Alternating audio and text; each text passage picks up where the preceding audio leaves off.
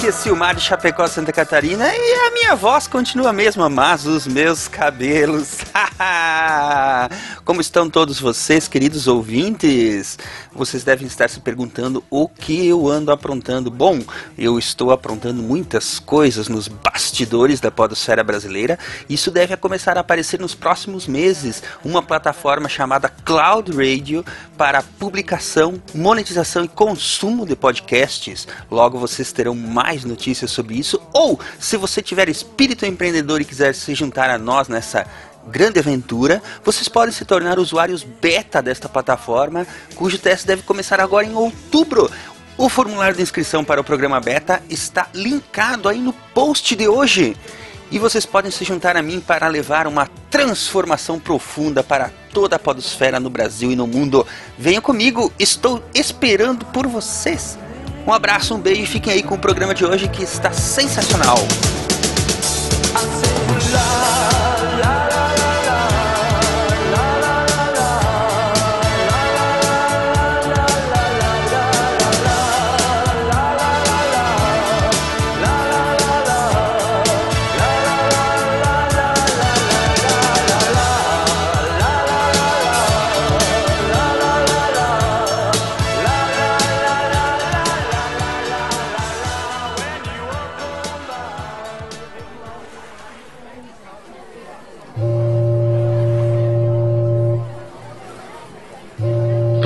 Finalmente, Guache.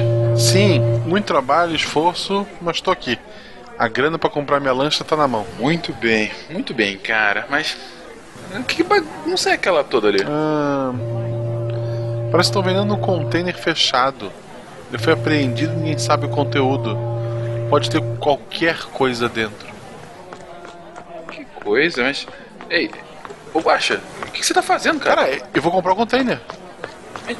Em sua lancha, você desistiu? Cara, e se dentro do container tiver uma lancha?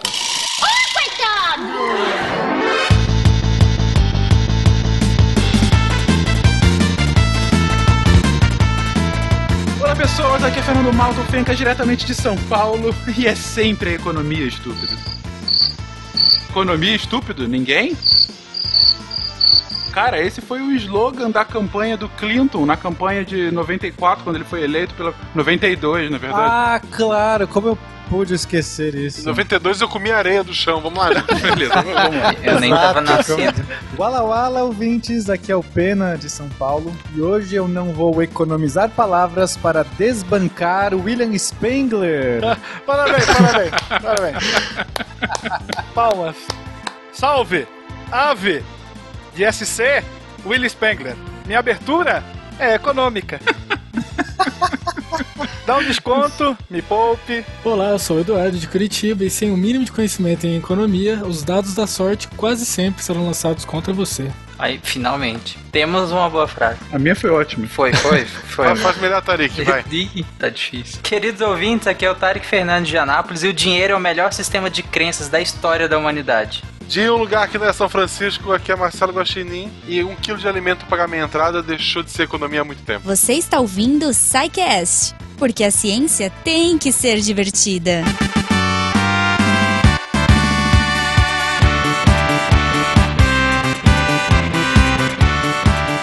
Bem-vindos à sessão de recadilhos do SciCast. Eu sou o Fencas.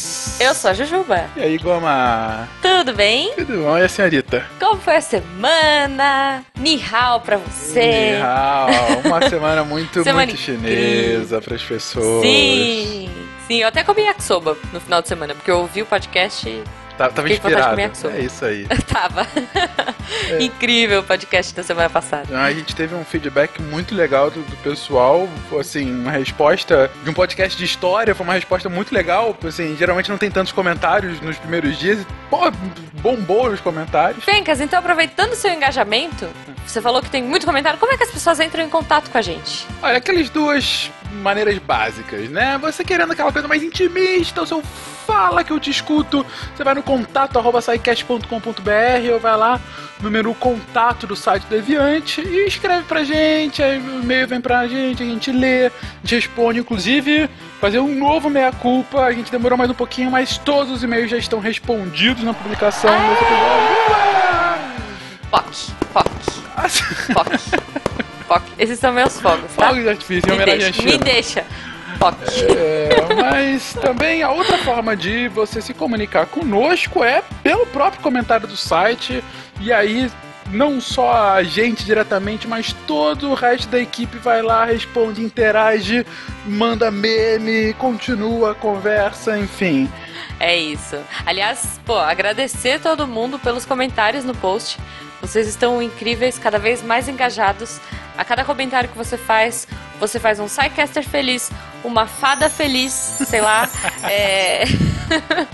e, cara, isso vocês não fazem ideia de como isso incentiva a gente a continuar, porque é um trabalho gigante, gigante, Gigante. fazer o SciCast, mas a gente faz com muito prazer, a gente trabalha até de madrugada felizão com o feedback de vocês. Então, cara, mesmo que você seja tímido, não sabe o que escrever, dê o seu feedback, porque isso é muito importante pra gente. De verdade, assim. Exatamente. A gente precisa basicamente de duas coisas para funcionar e funcionar bem esse SciCast. A primeira é essa, justamente o engajamento, que esse é o nosso motor principal. A gente funciona baseado no que vocês ouvem, no que vocês nos dão de retorno, no que vocês se engajam conosco. E o segundo, mais estrutural, é de fato a grana para manter o episódio, para manter o servidor, para manter a gente funcionando, né? Sim, catim! Cati! É, a gente pessoal. comentou na semana passada a necessidade do maior engajamento no Patreon para que o podcast continue com a mesma frequência, continue com a qualidade de sempre. A gente já teve um feedback legal, tanto de maior engajamento no Patreon, quanto de sugestões de, enfim, para que a gente continue crescendo e mantendo o projeto. Sim, ideias de, de agradecimentos, Exatamente. de valores, de recompensas diferentes, tudo isso está sendo ah, ouvido, analisado e a gente espera que, cara, com- quanto mais vocês ajudarem a gente, mais o canal vai crescer. Quem sabe a gente vá pro YouTube, a gente faça mais programas, mais iniciativas. ah, enfim, a gente não quer parar. Isso Exatamente. aqui é a empolgação é incrível dessa galera. É, não. O que não aqui. falta aqui é, é esse espírito pra continuar o projeto. O que tá faltando é tempo e Sim. dinheiro. Mas isso a gente resolve. Mas. Isso aos poucos. Cara, da semana passada pra essa a gente já teve um aumento de patronos. Sensível. É, aliás, eu queria muito agradecer, vocês são incríveis, eu não Sim. esperava, não esperava nada menos, porque vocês, cara, Não decepciona. eu não falo palavrão, mas desculpa, vocês são foda. É isso, é isso. Não decepcionam. E uma única, um único esclarecimento que a gente teve algumas dúvidas nesse sentido. Gente, é, e vai ficar mais claro agora no, no site específico do Patreon. Gente, você não consegue doar 5 dólares, parece que é o mínimo, não.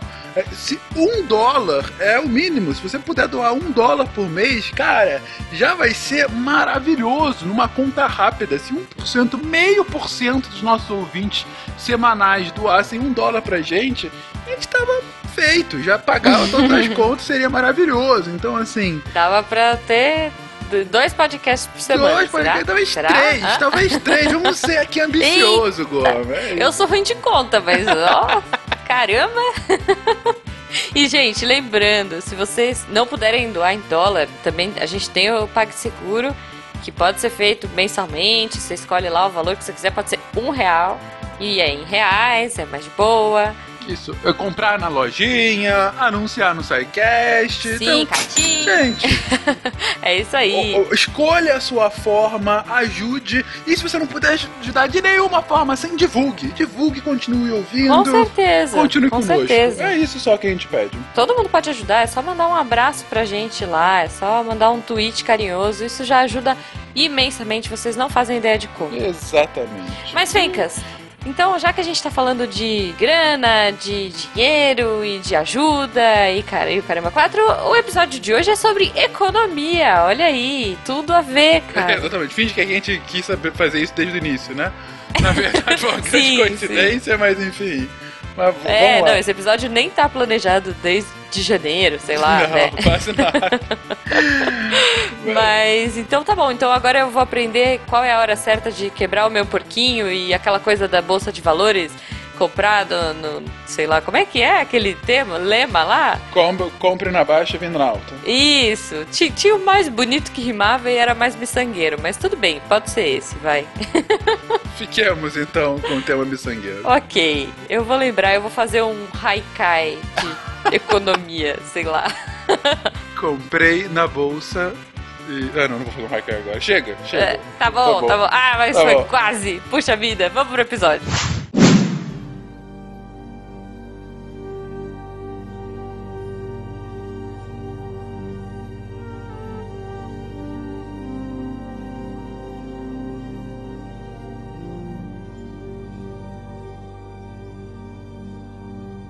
Fenômeno econômico é tão antigo quanto a primeira propriedade. Antigo como a própria sociedade. Indissociável da política, da vida moderna, das manchetes de jornal e das discussões de bar.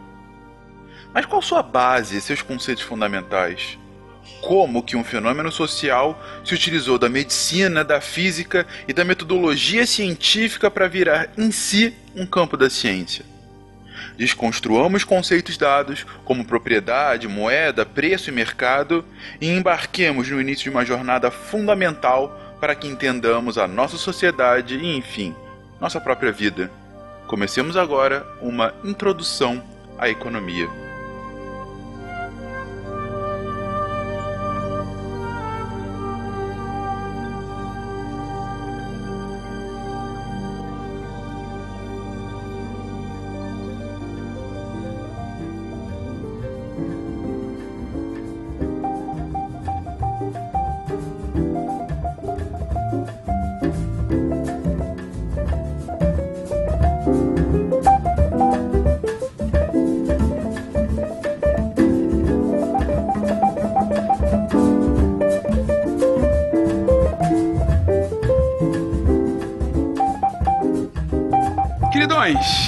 Já falou muito sobre história, enfim, a gente tá falando sobre história desde o início do SciCast. Em diversos casts a gente fala sobre política, cultura tá entremeado, gente, enfim, ciência é o mote principal desse cast. Mas um tópico, um tópico muito importante na vida humana em sociedade, mas que nunca foi explorado em si aqui no SciCast, é a economia. Tanto não foi explorado por não ser a primeira coisa que se pensa, por exemplo, quando a gente começa a falar de ciência, quanto por ser algo que também, infelizmente, e isso eu enfatizo, pelo menos no Brasil, a economia é algo que passa muito ao largo da população, ainda que seja extremamente afetada por ela. Pra gente começar, eu pergunto a vocês, o que exatamente define a economia? O que, que é a economia? Então, economia, toda vez que a gente vai entrar em termos, você sempre vai ter uma escola dentro daquela ciência puxando mais pro seu lado e querendo enviesar mais pela sua teoria, né? Mas um conceito geral aí que é tido como um bom conceito de economia seria que é uma ciência social, isso é importante, é uma ciência social que ela trata da alocação de recursos escassos, ou seja, ela trata ali da do estudo da distribuição de recursos que são escassos, independente da amplitude dessa escassez, né? É, levando em consideração essa escassez, que é elemento chave da economia, que o ser humano ele tem desejos ilimitados justamente para esses recursos que são limitados. Perfeito. Uma definição de texto, livro, que é importante. Eu já tenho, na minha definição, é, economia é matemática aplicada, por isso. Olha só, polêmica logo no início. Matemática aplicada à sobrevivência. Eu discordo, discordo veementemente. É, é uma matemática cheia de números negativos. Indo por uma lógica robesiana, é tipo, se o homem por natureza é desejante, a cidade por natureza é uma guerra. É a guerra de todos contra todos. O Tarek sempre muito feliz com o espírito da natureza humana. Ele vai lá e, para embasar o que ele acredita, pega Hobbes, que é aquele cara que acha o homem Hobbes é tão o- feliz, gente. ué. Oh, demais! Por isso que ele escreveu um livro que é conhecido como o Leviatã, que é aquele monstro que vai destruir a sociedade. Mas É o enfim, Godzilla. é, praticamente. Mas por que, que você acha que economia é somente matemática aplicada, Pena? Ou é só pra gerar polêmica? Bom, de fato, é, eu acho que eu fui um pouco obtuso nessa, nessa afirmação, para causar um pouco de polêmica, mas, mas eu acredito que o ser humano, ele, ele adquire um caráter muito previsível. A economia, ela trata das relações, relações humanas, de, de bens, a gente vai, vai entender bem isso mais pra frente, e existe um, um fator matematizável muito, muito forte nessas relações, e você consegue fazer previsões, o, o mercado ele vai se estabilizar, e aí quando a gente pegar teorias mais avançadas como Keynes, e, enfim, que você consegue entender a utilidade daqueles bens para o ser humano, e você consegue equacionar isso muito facilmente e tirar previsões muito boas. Tanto é que tem muita gente que ganha dinheiro na bolsa é, usando modelos matemáticos e físicos. E por que, que você discorda dele, Edu? Bom, esse é um assunto que é extremamente polêmico. Mas esse é só iCash, somos polêmicos. Esse é o pena, ora. Não, esse é o Pena. Esse é o início. Se liga. é, Vai dar várias polêmicas dentro da pauta. Enfim, é, o que acontece? Essa questão da economia ser matemática, ela já é uma questão antiga, ela tem a ver lá com o mecanicismo, a física influenciando a economia, pouco depois que ela surgiu, muito forte ali no início do século XX, e não deu certo. Você colocar o, o ser humano, as relações entre o ser humano matematicamente, é algo que não funcionou para a economia como que você vai quantificar as relações subjetivas e nem tão subjetivas assim entre os indivíduos? Quando a gente pensa em economia, a gente, no princípio, a gente pensa em dinheiro. A gente pensa em fatores monetários. Economia não é só isso. Economia ela tem a ver com recursos. Como você vai quantificar, por exemplo, a poluição? Tem como quantificar isso matematicamente de uma maneira que você consiga aplicar isso? Eu acho que tem. Não, ela em si, ok, você quantifica. Os danos dela ou as interações dela com o meio e com os seres humanos não tem como quantificar. Não de maneira exata. Exatamente. Às vezes você não precisa ter todas as variáveis para você tirar a informação necessária. Mas essa simplificação, normalmente, ela, a economia entrou em crise diversas vezes, o estudo da economia. A gente teve várias quebras de, de teorias, né, que foram, por exemplo, o liberalismo, que não era muito bem uma economia difundida ali na, na Revolução Industrial, chegou uma hora que ela entrou em colapso. Diversas vezes a economia entrou em colapso. Keynes, né, que foi citado, ele, ele entrou num contexto, ele entrou como um dos principais economistas da história, num contexto extremamente complicado do mundo. Então ele, ele deu uma explicação, aceitaram a explicação dele, só que a explicação dele também entrou em crise ali nos anos 70, nos anos 80. É que assim, eu não acho que entrar em crise significa que é a mesma coisa. A física entrou em crise diversas vezes durante a história da humanidade, diversas. Ainda está passando por uma nova crise, vai.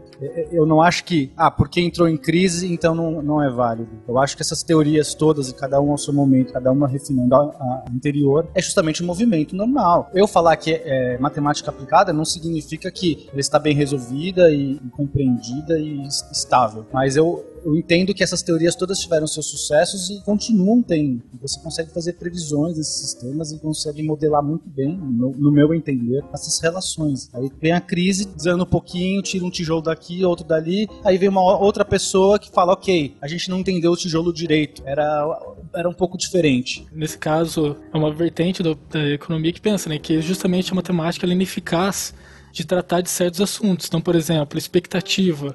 Expectativa não é algo quantificado matematicamente. Você pode tentar ali enumerar uma quantidade para uma expectativa, mas não tem como, é impossível você medir uma expectativa. Então, expectativa é algo que é extremamente importante na economia. O pessimismo em tempos de crise é uma coisa que ali retroalimenta, né? Ou o otimismo também. O Brasil, a gente está numa crise por uma, uma, um otimismo exacerbado, né? Não só isso, lógico, mas um otimismo exacerbado ali no, depois dos anos 2000. Então, a matemática é extremamente importante. Não é isso que eu estou querendo dizer. Ela é extremamente importante para a economia. Sem ela, não é economia. Mas economia, é, a maior parte, acredito eu, é as relações entre os indivíduos. Eu acho que conceitualmente o que as nossas diferenças né, de pensamento é: você acredita que existe um elemento que não é matematizável nessa relação. Eu acredito que todo elemento pode ser matematizável, mesmo talvez ainda não de uma maneira correta ou da maneira mais. Mas aí você está admitindo um nível de matematização muito baixo, não? Porque acho que chega num nível de imprevisibilidade que a matemática se torna quase, sabe, sem sentido, sem aplicação. Pena, o que eu acho que o Edu colocou, e eu concordo com ele com relação a isso, pensa que, assim, sem dúvida, a matemática é um ponto instrumental essencial para as ciências econômicas, só que a economia em si é maior que a matemática. Não é uma questão de limite de matematização, é mais do que isso, é porque a economia acaba sendo o estudo da sociedade em si. A, a matemática é muito mais um instrumento para você o fazer, entendeu? Então, assim, é, ainda que eu entendo que você tenha colocado como matemática aplicada, para mim a economia perpassa disso.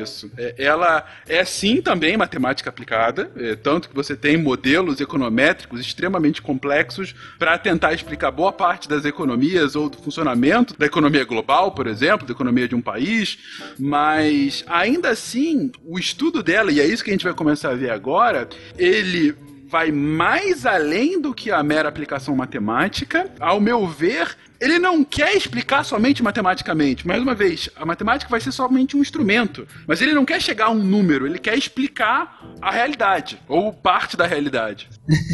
ok, mas a matemática não necessariamente tem números, tá, Fênix? Eu e, sei. E às vezes as pessoas pensam que matematizável é pôr em números. E não tem nada a ver. Você pode estar trabalhando coisas, matematizar coisas e não estar trabalhando com números, mas com funções. Mas enfim, ok, vamos deixar para lá. Essa... Mas um pequeno adendo. Ah, esse, é interessante o Pena colocar dessa forma porque a economia mundial, em grande parte, é pensada justamente assim, como o Homo econômicos, sendo racional e tomando essas escolhas racionais, é justamente com esse pensamento matematicista de racionalidade, de lógica. E é interessante colocar esse ponto porque é basicamente assim que é pensada a economia hoje em dia. Por isso que não funciona.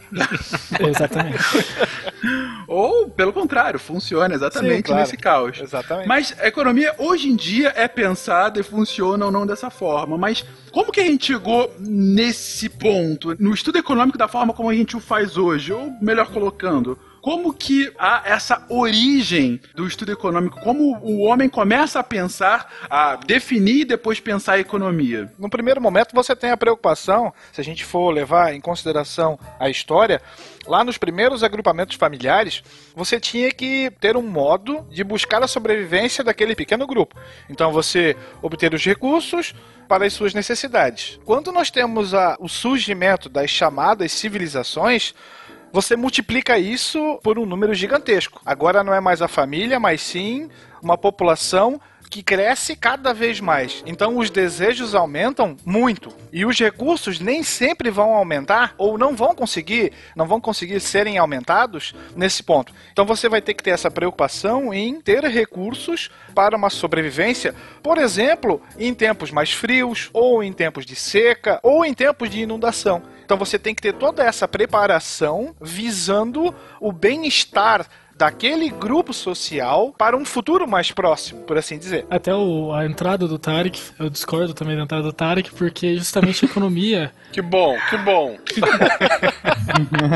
a economia, ela, ela, não, ela, por mais que ela, em alguns casos, ela mostre uma, uma sociedade pessimista, uma sociedade lobo comendo lobo, homem é o lobo do homem? Na verdade, não. Se você fazer um estudo histórico da economia, na verdade, a cooperação entre os indivíduos ajudou a gente a é, chegar nesse ponto. Então, foi a cooperação entre indivíduos em grandes casos. Ah, foi por egoísmo, não foi? Foi independente. A cooperação entre os indivíduos é, deixou a gente no ponto que a gente está hoje. Aí você pode ter diversas. Aí o egoísmo foi uma força muito mais forte do que a cooperação. Eu não esperaria nada diferente de você, tá? Mas lá, lá, em moedas a gente discute a questão do, do, dinheiro. Mas eu concordo com o Tarek. Agora a gente vai criar times aqui dentro. Se o egoísmo do meu bem-estar é o egoísmo que faz toda a minha família ter um bem-estar, isso seria simplesmente egoísmo mas isso não é uma cooperação que vai levar a minha família à frente? Não deixou de ser egoísmo. É uma cooperação como consequência, não como ah, então, eu objetivo. Não discordo, eu não discordo de você. Vocês estão entrando num dos primeiros debates de filosofia política o Estado começa a se formar, que é justamente o Tarek defendendo uma lógica mais robesiana do homem egoísta, e aí as coisas funcionam para que haja somente a sobrevivência e para que um não mate o outro, simples assim. Ah, enquanto o Edu tá numa linha um pouco mais, vou colocar aqui, loquiana, né? Que Você tem, a, ainda que haja o egoísmo, a cooperação é algo mais. é, é algo maior. É, não num nível de Rousseau, em que o homem bom natural, mas num nível tal que seja possível de fato se institucionalizar a partir do, dos egoísmos a cooperação. Mas a gente não vai entrar muito nisso, que realmente não é o ponto do cast. Ainda que. Até porque tu tem que levar em consideração o recorte histórico que, que tu estás fazendo e a sociedade que tu estás analisando. Sim, né? sem dúvida. Vamos pegar o exemplo aí, sei lá, dos povos indígenas brasileiros antes do contato com os europeus. Nós tínhamos uma sociedade comunal, aonde era o comum. Ah, aquele pequeno grupo, sei lá. E não o egoísmo em si. Tanto é que a gente não vai ter a figura do, sei lá, dos líderes ali que normalmente você ouve falar. Não vai existir um, um cabeça, um cacique. Cacique não existia em tempos de paz. Ah, não, até um pequeno ponto contrário seria, por exemplo, as Ilhas de Páscoa, o fim da, da civilização da Ilha de Páscoa é colocada como a falta de recursos naturais. Eles degradaram todo Acabou o cacau. os recursos ali da, da região por uma questão Agora que eu de... entendi. ai, ai, ai, eu tô atrasado. Nossa! Muito bom. É, não tinha coelho ali, né? Bom que todo mundo É. lento, hein? Tô pensando, não, mas peraí, Cacau não é da Ilha de Páscoa, era. Porque eles se alimentavam de cacau. Essa veio de longe. Veio de Páscoa. Excelente, eu acho. Mas sim, é no caso do egoísmo que acabou levando à destruição do povo, né? Isso, é de uma tribo querer ser mais que outra.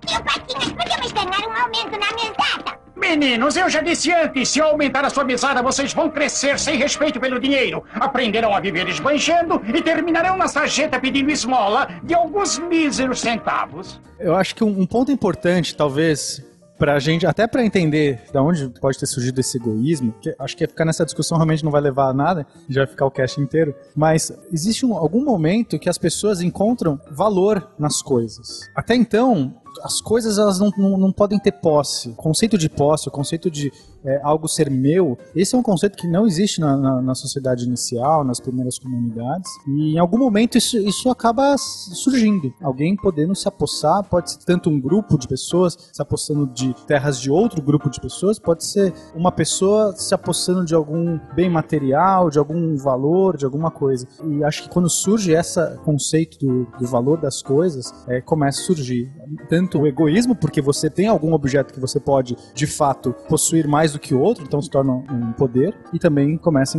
a aparecer a economia. E, e o Pena agora acabou de descrever a teoria de Rousseau.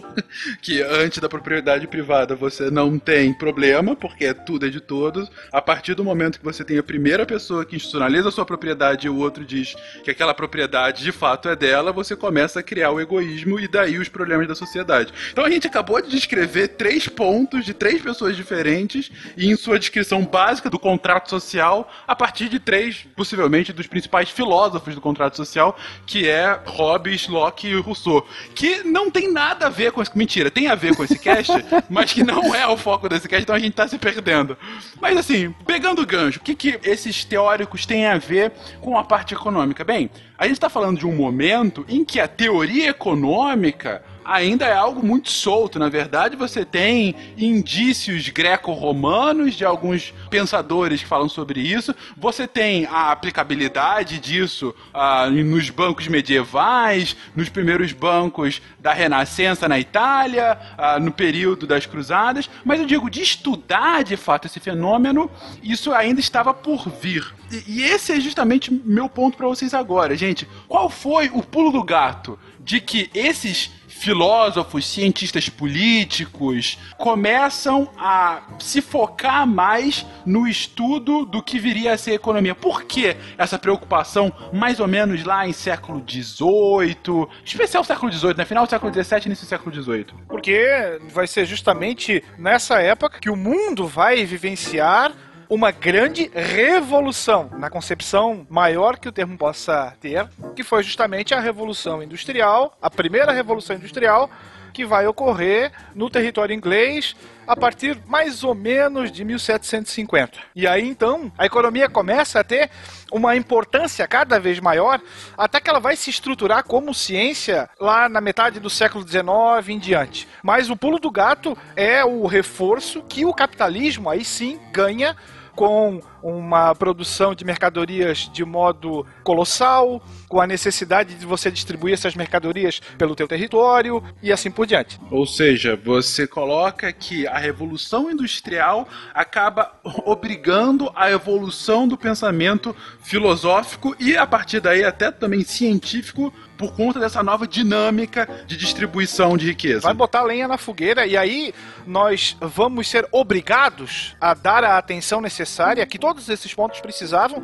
e que até então eram tratados de uma forma mais doméstica e não tão pública. E como é que surge, então, é, esses primeiros tratados é, proto-econômicos? Não estou chamando ainda de econômicos porque. A institucionalização do pensamento econômico. É, exatamente, mas eu até te pergunto isso, Edu, você que é o economista aqui do SciCast, a gente já pode chamar, por exemplo, os organicistas ou mesmo os fisiocratas de cientistas econômicos ou pensadores econômicos, ou ainda é uma proto-economia? Olha a resposta, hein? Então, o que acontece? Eu concordo em parte, né, com essa questão de que o pulo gato foi realmente a revolução industrial, porque na verdade não existia uma economia aplicada naquele momento. A economia ela vem depois, ela vem para um revisionismo histórico que foi feito. Adam Smith ele não era o Adam Smith naquele momento, ele veio se tornar isso posteriormente com John Stuart Mill, com David Ricardo e assim em diante. Naquele momento não tinha a economia exercendo a economia, mas eu concordo que sim, foi o pulo do gato, até porque uma das grandes é, necessidades do Adam Smith de fazer a, a grande obra dele foi justamente explicar esse salto que foi a Revolução Industrial. Mas se você for pegar o estudo acadêmico, a gente tem desde é, William Petit conceitos bases que vêm de lá, da economia, conceitos que são estruturas da economia até hoje, daquele momento. Então a gente vai ter, por exemplo, um dos grandes pais da economia que é o Quesner, o François Quesner. Quesnet, né, em francês. Então, Aí um representante já do movimento luminista, voltado para a economia, é considerado o pai do fisiocracismo, né, da fisiocracia. Isso mesmo. É, sim, é, ele é, exatamente. Isso falou é muito essencial, que é a questão do iluminismo na economia. Ela é o iluminismo pauta a economia nesse momento. David Hume foi um dos bastiões do iluminismo nessa época, do empirismo também. Ele deu as suas agregações ali com a economia, o Adam Smith e assim em diante. O Kesner também. O que acontece? O Kesner, ele tem várias obras é, falando a respeito de economia e diversas dessas contribuições são dele, não são de Adam Smith. Adam Smith amplificou esses conceitos, mas muita coisa já vinha de Kesner e muita gente esquece dele nesse momento. Mas sim, ele tem uma base histórica da economia, tá lá em Kesner. Então, sim, ele pode ser considerado o primeiro grande cientista econômico que a gente teve nesse período, né? Se o Adam Smith é considerado o pai da economia, o Quesnet pode ser considerado o avô da economia, né? O I não me decepciona, cara. Tá pensando em falar nisso, ele vai lá e fala, boa, meu. Porque ele, justamente, a diferença no espaço-tempo é muito pequena. Mas o Quesnet joga no papel coisas que o próprio Adam Smith depois vai utilizar. Claro que cada um vai ter a sua vertente. O Quesnet vai defender a agricultura e ao passo que o Adam Smith vai defender o trabalho. Sim, aí toda aquela ideia, aproveitando já fazendo um jabá, nós temos um cast bem legal sobre trabalho, na qual a gente dá umas pinceladas também sobre, sobre o assunto. Mas um ponto que, que eu acho interessante, a gente tá aqui criando uma disciplina nova. Seja o Keynes, seja o Smith, é pai, avô da economia, é, é um novo ramo do pensamento da ciência. Ainda assim, a gente sabe que ele vem da ciência política, que evolui para a política econômica, depois para uma ciência econômica de fato, um pouquinho mais lá na frente. Mas de onde é que vem os termos, a explicação? É uma coisa totalmente nova ou, ou há alguma influência nesse período tão fervilhante de ideias durante o iluminismo? Essa parte é bem interessante, né? Porque a economia, ela é deficitária em questão de termos. Os economistas não foram muito felizes e criativos na criação de termos durante a história. Então eles tiveram influências externas. Então você pega o, o Kesnay, né? Vamos abrasileirar o, o nome dele. o Kesnay. Pena vai brigar com você. É, então, François Kesner. Aí que tá. É, ele era médico. Ele era um médico que, que passou a se interessar por economia depois dos 50 anos. Então, você que pensa que precisa ser novo para fazer algo histórico, ele fez depois dos 50 ele, utilizou os conceitos médicos que ele conhecia, que ele era um médico, para implementar esse conhecimento. Essa questão de fluxo, sistema, Circulação. Circulação, excelente. Órgão, né? Órgão, exatamente, são conceitos vindo daquela época, da fisiocracia. Fisiocracia. Então por quê? Porque ele pegou esse conhecimento que ele tinha, que ele, que ele era um especialista em fisionomia e tudo mais, e aplicou isso na economia. Lógico, não existia economia naquele momento. Ele só utilizou o que ele conhecia para simplificar, exemplificar as teorias que ele estava desenvolvendo. Posteriormente, foi a questão da física os físicos começaram a se interessar por, por economia, também deram suas contribuições. Os amigos do Pena, eles falam de força, eles falam de ação. Venha pro lado da força. Exato. Negro, que seja. né? Dinâmica, estática, exatamente. Exatamente. Conceitos econômicos só começam a surgir, mesmo assim, a gente pode ter um grande conceito que foi criado para, para explicar a economia, que é o custo de oportunidade. Fora esse, todo o restante tem uma influência externa. Os economistas não são muito criativos com termos econômicos.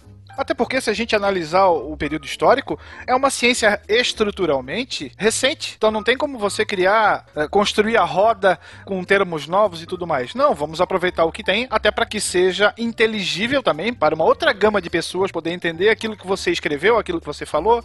Então, nada mais natural do que um médico utilizar termos biológicos. Ou o pessoal da física, da mecânica, de utilizar termos que eram naturais para eles. É, exatamente, né? Que seria, por exemplo, a base da, da fisiocracia, né? Que é você utilizar ali, a ordem natural do mundo e do todo para tentar explicar o sistema econômico. Isso, natureza, né? Natureza. E aí, mais especificamente, como a gente vai falar daqui um pouquinho mais à frente, a agricultura em si, a importância que se dá para a atividade agrícola. Então, termos advindos de outras áreas do conhecimento, que faz todo sentido, sendo uma disciplina nova. E é nesses termos que a gente tem que se focar um pouco para que a gente possa entender conceitos básicos de economia. Quando eu digo básicos, são aquelas coisas que escapam, inclusive, o cidadão médio. Então, assim, um ponto que vocês já comentaram aqui, que talvez seja uma das grandes discrepâncias justamente desse pensamento de Hobbes, Locke e Rousseau, é a questão da propriedade. O que é e o porquê a propriedade é tão importante.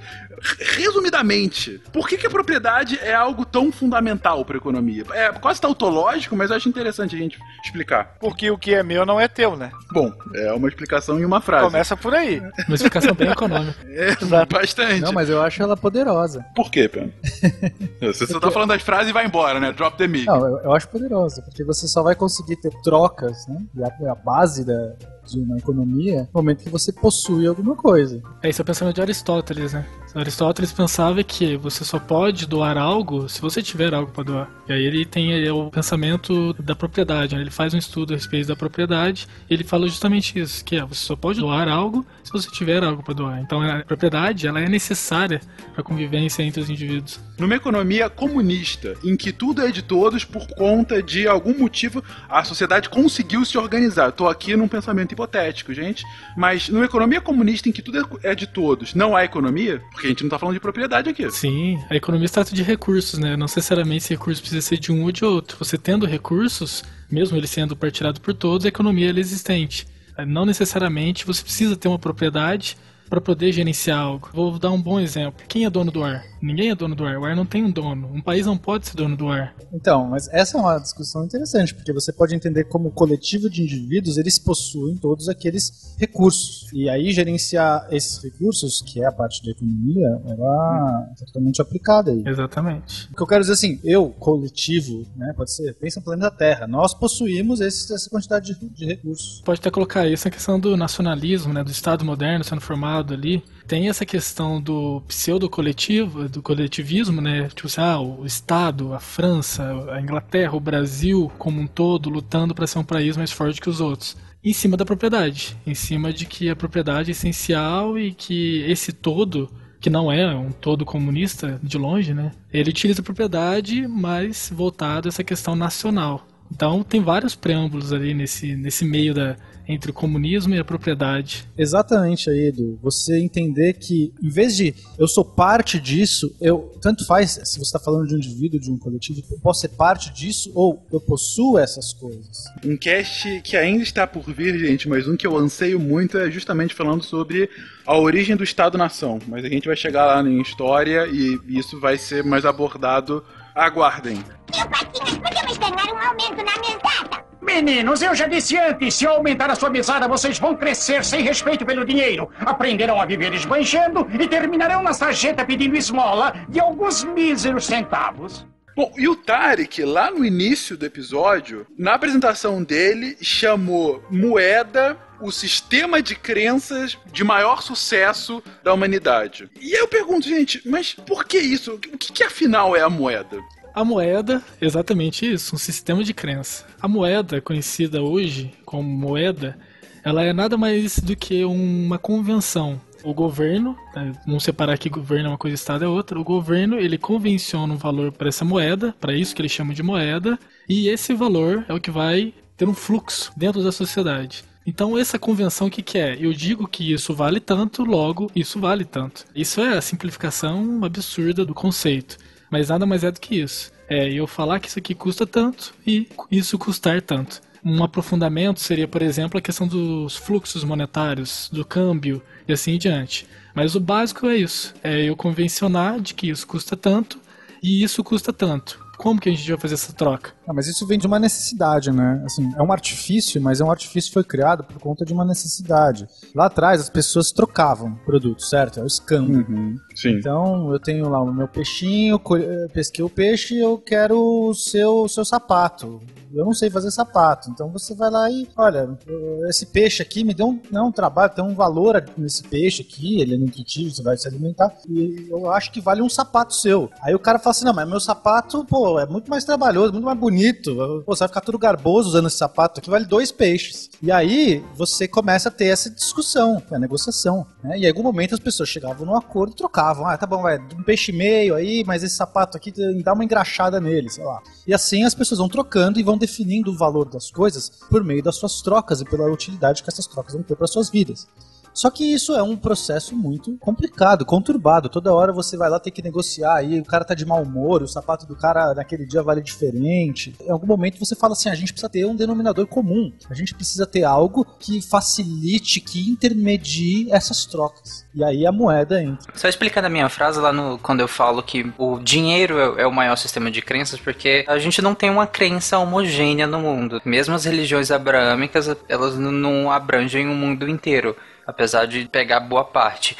Mas o dinheiro sim, e não adianta você dizer que não, ai, mas eu não sou tão apegado. Não é questão disso, é questão de se eu tiver um dólar e usar o dólar como, como a mais hegemônica, se eu tiver um dólar, eu faço qualquer negócio em praticamente qualquer parte do mundo. É, não é uma mera convenção social. Aqui já é uma convenção mundial. É, e, e, é palpável isso, sabe? Se eu tiver, de fato, eu faço isso. É o maior sistema de crenças. Porque aquele pedacinho de papel escrito dólar, tecnicamente ele não vale nada. É, real, então, esquece, né? Se tiver escrito real. Coitado. O, o, o Tarik literalmente explicou a piada, é isso. Basicamente. Só queria definir que existem dois tipos de moeda, que aí acho que é legal. O primeiro tipo de moeda é aquele que tem valor por si só. A gente chama de moeda mercadoria. Então, você vai lá e dá um pedaço de ouro lá para aquela pessoa, que o ouro daquela própria moeda tem o valor, tem o peso daquela. Se eu derreter aquilo, continua tendo o mesmo valor. É, mas aí, Pena, desculpa só interromper, mas quando você fala que, que a moeda tem um valor em si, o próprio metalismo, no caso o ouro, já é uma revolução dentro desse conceito. Porque quando começa a, essa questão de moeda com valor em si, é lá na, na, nos campos de cevada, lá cevados sumérios ainda. Lá de fato tinha um valor real em si. Porque você comia aquilo, entendeu? Então, eu, então, mas aí você tá falando que é só o que você come que tem valor. Bom, mas tudo bem, é uma discussão Não, então, grande. Mas o que acontece? No problema do escambo, isso que a gente tá falando até um certo ponto, é o escambo. É trocar uma mercadoria por outra. E o que acontece, por exemplo, se eu tenho só peixe para dar, mas você não tem, você não quer peixe? Como que a gente faz essa troca? Então é bom levar em consideração de que o escambo ele deixou de ser útil a partir desse momento. Não foi só a questão tipo assim, ah, putz, como é que eu vou trocar aqui um carro por boi? Quantos bois vale um carro? E vice-versa. Não, a questão é que, tipo assim, eu não preciso mais desse produto. O que, que você tem a me oferecer? Ah, eu não tenho nada. Ah, então não posso fazer nada por você. Então, com as sociedades criando relações entre si, essa necessidade foi claríssima. Logo, essa questão do metalismo ela veio suprir necessidade. Uma quantidade de ouro valia algo. Esse algo, ele tinha ali diversas coisas que poderiam ser trocado por ele. Então, o boi ele pode ser trocado por, por exemplo, duas moedas de ouro. Por duas moedas de ouro eu também consigo comprar 5 quilos de peixe.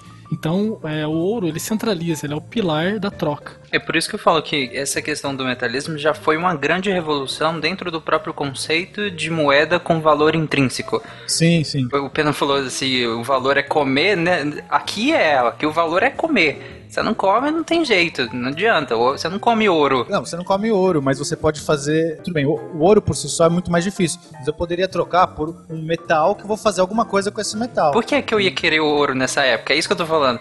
A, a grande revolução foi quando a gente começou a ver coisas que poderiam ter valor simbólico. Poderiam ter valor coletivo simbólico. É uma coisa que vale tantas outras simbolicamente. É o começo da crença. Porque se tiver um cara que fala assim, ah, esse ouro aqui, não faço nada com esse ouro, eu não quero. Se, se, todo mundo começar a negar aquele objeto, a crença acaba e aí não vale nada, porque só vale porque todo mundo começa a acreditar. E isso começa lá na Mesopotâmia, ainda lá no terceiro milênio antes da Era Comum. Já começa lá essa questão de, de usar metal mesmo. Moeda, de fato, né? Uma moeda, até no formato de moeda, só vai começar basicamente lá na Anatólia, né? Já muito tempo depois, em 640 mais ou menos, antes da Era Comum. Não, e a questão de, por exemplo, assim, essa questão de o ouro, ah, mas por que ouro é valioso? Por que alguém se interessaria por ouro? A gente vai estar numa discussão econômica que é assim, por que, que o copo d'água ele é mais sendo extremamente mais essencial para a humanidade, ele é quase de graça, vamos colocar assim,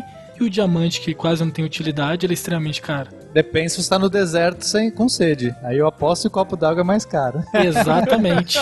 Porque é questão da escassez. Mas não é só escassez. Não, não, não, com certeza não é só escassez. Você tem lá, irídio, é raríssimo no, no, no planeta Terra, mas se você não faz nada com esse irídio, você faz, entendeu? Provavelmente ele é extremamente caro. Por ele ser raro, ele já se torna caro. Esse é um dos conceitos básicos. Vamos pegar, por exemplo, vocês estão falando do ouro. O que, que foi o mercantilismo? O mercantilismo era a busca por acumulação metálica, né? Vamos colocar assim, de prata e ouro. Quando o ouro brasileiro, o ouro ali do, do meio da América, chegou em peso é, na Europa, o que aconteceu com o ouro? Perdeu o valor. Porque tinha tanto ouro, naque, perdeu o valor entre aspas, né? o valor diminuiu bastante. Tinha tanto ouro, tanto ouro ali naquele momento, que criou é, uma inflação é, momentânea ali né, naquela época e o ouro deixou de ter o valor, o excelente valor que ele tinha naquele momento. Então tem a ver com a questão de raridade, ali, a questão de escassez. Não, também. Tem a né? ver com, com a escassez, mas tem a ver com as pessoas têm que dar valor àquilo que é escasso. É, e aí precisa do sistema de crenças, né, que eu tô falando. Exato, o ouro já estava bem. Nesse momento, né, o ouro já era uma moeda, já era considerado uma moeda, mercadoria. Então, o cara ter ouro era algo que você poderia trocar facilmente em qualquer lugar. Todo mundo já estava dando valor para aquele ouro. Então, no momento que teve uma, uma oferta maior de ouro, vai cair o preço, assim que a gente tiver uma escassez e tal. Mas precisa ter também, as pessoas têm que dar valor a essa coisa para que a escassez dessa coisa se torne um tenha valor. Não, isso que o Peno falou é o pensamento atual. É exatamente isso. Aquilo só tem valor porque alguém dá valor àquilo. Por exemplo, assim, eu, eu jogo um jogo de cartas colecionáveis. Ou seja, tu abre um pacote, a carta que vem lá sempre vem uma que é mais difícil de achar que as outras, etc e tal. Quando tu vai trocar essas cartas ou mesmo vender, a carta que é mais difícil de sair, ela vai ter um preço maior, mas tu paga 6 reais no pacote de, de carta, sei lá. Tem carta que chega a custar 100, 200 reais, porque ela é difícil de sair e é uma carta que todo mundo procura. Então não basta ser uma carta que é difícil de sair se ninguém quer usar ela, porque ela, sei lá, ela é inútil, ela não é forte o suficiente. Mas também tem cartas que são mais fáceis de sair, que saem, são mais caras, simplesmente porque todo mundo procura ela, do que uma carta que é rara de sair e ninguém procura. Então tem vários fatores envolvidos. Esse seu exemplo é ótimo, Guacho. Agora imagina num mundo que todo mundo parou de jogar esse jogo sei lá, não, não faz mais sentido, acabou, ninguém Caiu joga. no esquecimento, né? Aí caiu no esquecimento. Aí você vai negociar aquela carta que custava 50 mil reais, ninguém vai pagar, e, ou seja, não vale mais 50 mil reais. Não é porque ela é rara. Não, mas aí a gente pode usar o exemplo do Marcel também para outra coisa, pra gente ver a força desse sistema de crença. Se, por exemplo, se tivesse uma sociedade que lastreasse, por, por assim dizer, as suas riquezas em cartas Pokémon, vamos dizer, a nossa moeda. Meu sonho de sociedade. nossa moeda usa cartas de Pokémon. E aí vem o, o, o, americano chato e chega aqui, né? Como nós vimos nas Olimpíadas, eles são bem chatos. E aí chega aqui e fala: Não, não aceito cartas Pokémon. E o mundo inteiro simplesmente fala: Não, não aceito cartas Pokémon. Mesmo assim, se a gente tiver força monetária no sentido, Pra você ver a força de que é uma sociedade acreditar de fato numa crença, vamos dizer que a gente estabeleça um fluxo comercial entre Brasil e Estados Unidos. E mesmo que eles não vejam tanto valor nas nossas cartas de Pokémon, mas eles precisam negociar conosco porque nós temos recursos que, que são interessantes para eles, né? Se aqui cartas de Pokémon vale tanto e eles começarem a pensar, olha, cartas de Pokémon lá vale e aqui não. Aqui nos Estados Unidos, cartas de Pokémon não vale nada. Só que nós temos cartas de Pokémon aqui também. Só que a gente não dá muito valor. E se a gente pegasse essas cartas de Pokémon que nós temos aqui nos Estados Unidos e vendêssemos lá no Brasil, que lá tem valor real? Entendeu? E aí eles começam a- o fluxo de cartas de Pokémon dos Estados Unidos pro Brasil. Então, mesmo inconscientemente ou involuntariamente, eles estão acreditando no valor das cartas de Pokémon e estão injetando cartas de Pokémon no Brasil. E aí o que, que acontece com a moeda aqui? Desvaloriza. E o que, que acontece com a moeda lá? Valoriza. Mesmo eles ainda não acreditando majoritariamente no valor das cartas de Pokémon. É, na verdade lá a moeda manteria o valor Não, lá normal. valoriza, porque vai ter menos cartas de Pokémon lá e eles podem ganhar mais dinheiro local de lá vendendo pra cá. Então as que tiverem lá vai acabar valorizando, porque eles vão querer pegar de lá e vender. Que eu conseguiria comprar com exódio? O que eu quis dizer é que equilibra, é que um sistema de crenças, quando ele se torna muito forte e duas sociedades precisam interagir, elas vão ter que partilhar de um sistema de crenças para que seja positiva essa interação, para que se faça essa interação. Eles precisam de um sistema de crenças. Ah, Ou seja, se você está querendo dizer que para dois povos dialogarem no ponto de vista de moeda, ambos têm que acreditar que a riqueza que eles estão trocando é valiosa para ambos. Exatamente. Eles têm que acreditar no coração das cartas. Ou isso. Ou isso. E aí a gente já tá entrando, inclusive, num outro ponto que, a partir do momento que eu consegui estabelecer, então, qual é o valor da minha moeda e qual é a expectativa que isso gera para a sociedade, eu consigo, então, precificar as coisas. Então, numa explicação simples, o que, que de fato é o preço? O preço é o valor de algo dentro da sociedade. Levando em consideração que ele é trocado por uma moeda, por uma troca monetária. Isso, isso que é o preço, basicamente. É, é o valor quantificado em, na moeda vigente. Isso é valor quantificado na moeda vigente. Quantificado. Quantificado, o preço é Eu quantificado. quero quantificável. Você tá errado. Tá, desculpa. Brincadeira, Porque assim, amiguinho. tecnicamente, a- todas as coisas têm, têm um valor, né? E o que, que é valor, a gente tá entrando novamente na discussão. Mas no momento que você consegue dar é, números exatos, ó, isso aqui vale tantos reais e tal, você, isso é o preço. Você quantifica na moeda que você estabeleceu. É, o preço na microeconomia é o principal fator de variável, né? A principal variável na microeconomia é o preço. Contexto um pouco mais técnico, um pouco mais econômico, o que, que ele é? É o valor que as pessoas estão dispostas e aptas a, pagar por algo. Se a pessoa não tiver apta a pagar por algo e disposta também a fazer essa aquisição, o preço ele, ele não existe. Na, na microeconomia, onde o preço ele é a principal variável, tem essa questão técnica, que é a questão de ser apta e querer fazer essa troca. Se não tem isso, não tem preço, basicamente. Daí a gente vai entrar no preço do mercado, que é um pouco mais aprofundado, mas é isso mesmo, é você dar valor a algo. Quem dá esse valor? O mercado. É, um exemplo legal é assim: é, eu tenho lá bosta de vaca. A vaca cagava lá, e aí a pessoa fala assim: "Ca- cagou aqui, vou dar aquela varrida, sei lá, tirar daqui. Ou deixa lá. Poético, Um dia, alguém, um dia, alguém falou assim: cara, a bosta da vaca consegue adubar o solo, porque ninguém sabia que, que, que tinha essas propriedades. De repente, naquele momento, a bosta da vaca adquire um valor, porque aquele cara, cara que tinha as vacas, ele vai começar a recolher aquelas bostas de vaca e poder vender aquilo, enfim, trocar com outras pessoas. Então adquire um preço. Mesmo que era a mesma coisa que estava antes, já tinha um monte, um milhão de bosta de vaca. No momento que alguém encontrou uma vontade de adquirir a bosta de vaca, e aí aquilo vai ser um bem restrito, não tem infinitas bostas de vaca para todo mundo, vai adquirir um preço que você consegue quantificar naquela moeda. Eu nunca pensei que eu diria isso, mas esse exemplo ele é muito interessante. É, Por exemplo, se a gente colocar pareado ali, o que, que é o Kopilowak? O quê? As conchas. Não, aquele o, o cocô daquele daquele gato silvestre que é o café mais caro do mundo, um dos Nossa, cafés mais é- caros do Sim, mundo. sim, Exatamente. Não é pássaro? Ele é um cocôzinho ali, gostoso, segundo Oh. alguns, que vale uma nota. Ou não. Não, um exemplo histórico disso, e aí pode parecer é, sacanagem, gente, mas não é, isso de fato aconteceu, é o famoso caso do Chaco entre Chile e Bolívia. Bolívia, entre Chile e Bolívia. O Chaco, é, enfim, é, tem uma praia ali perto da fronteira de Chile e Bolívia.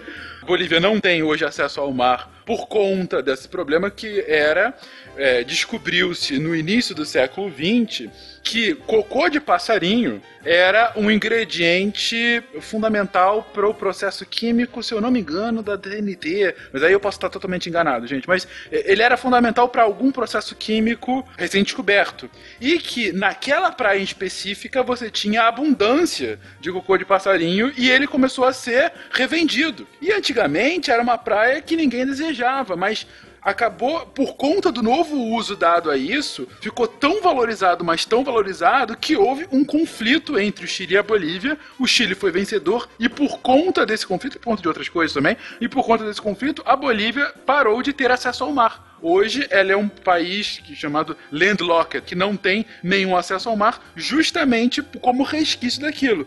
Por quê? Porque ela não conseguiu o cocô de passarinho. Que merda, hein? Que merda. Que merda, hein? É o negócio mais valioso que eu pensei? Tô vendo aqui que no Espírito Santo, um dos cafés mais caros do mundo é do Espírito Santo, ele custa 1.150 dólares. Pequeno pacote dele, e ele também vem do cocô. Ele é o chamado Jacu Bird. É isso, é esse pássaro que eu tava falando. Estamos falando mais de cocô Jacu aqui. do- Bird? Isso. Faz sentido. Tu já bebeu isso aí, Tarek? Não, senhor, tá louco. Ah, que susto.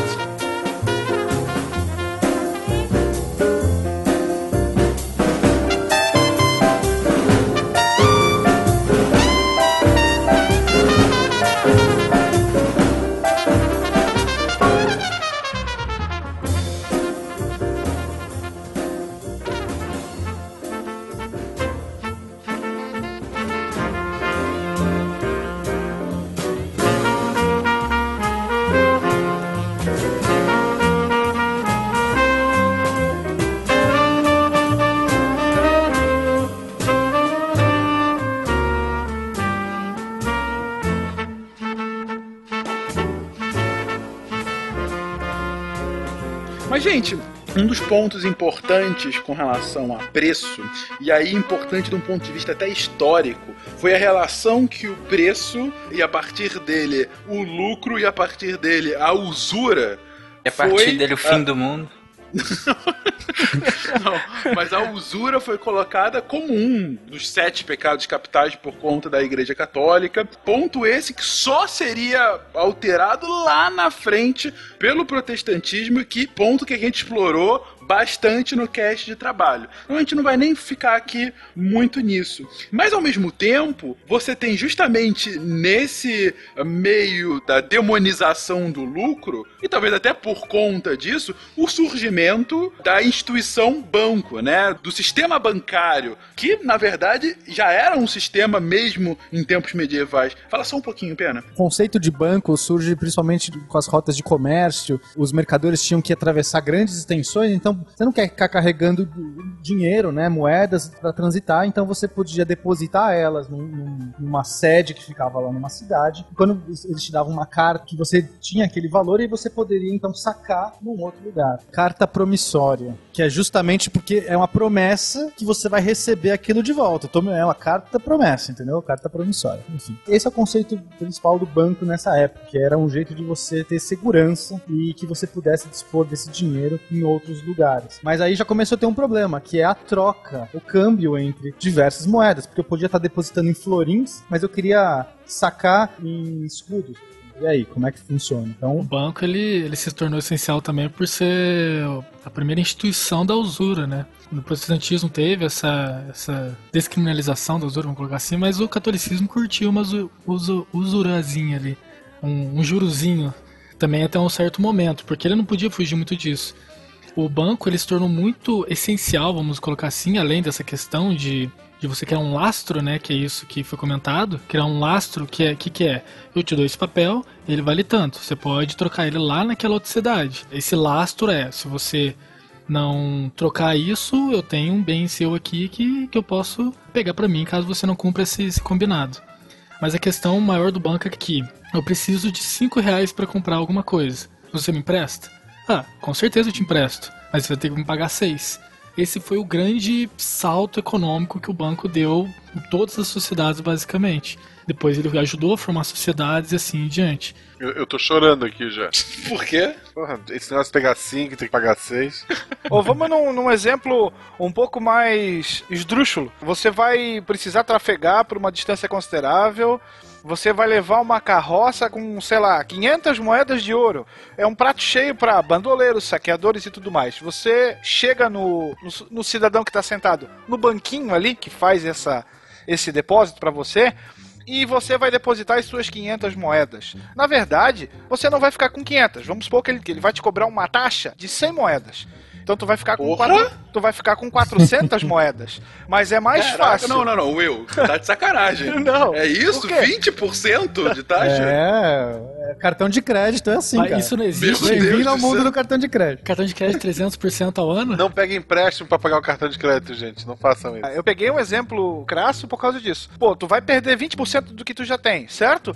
Mas é melhor você perder 20 do que arriscar perder tudo no teu trajeto. Se você é alvo de um roubo, adeus amigo. Então, mais vale um na mão do que dois voando, certo? Tá, mas o, o que impede de eu roubar o teu papel e sacar o dinheiro? É muito mais fácil você esconder um papel do que uma carroça com moedas, certo? E não é nem isso. Como que eu consigo sacar essa uma identidade sem me identificar? Entendeu? Sim, aí você vai ter que ter lá na outra ponta da linha um outro estabelecimento que aceita isso, né? Então, Exatamente. a, a, a rede, não a rede dos bancos, mas os maiores bancos começam a abrir as suas filiais nas maiores cidades onde se realiza o comércio, principalmente na Europa. E aí a gente tem como berço do banco a Itália, porque ela era considerada o ponto mais extremo do Ocidente, que seria ali a, a velha bota, da onde partiam as embarcações em direção ali, cruzando o mar Mediterrâneo, até o, a, a porta ali do, do que seria o corredor comercial do Oriente. Então, não vai ser coincidência que os primeiros bancos vão surgir sim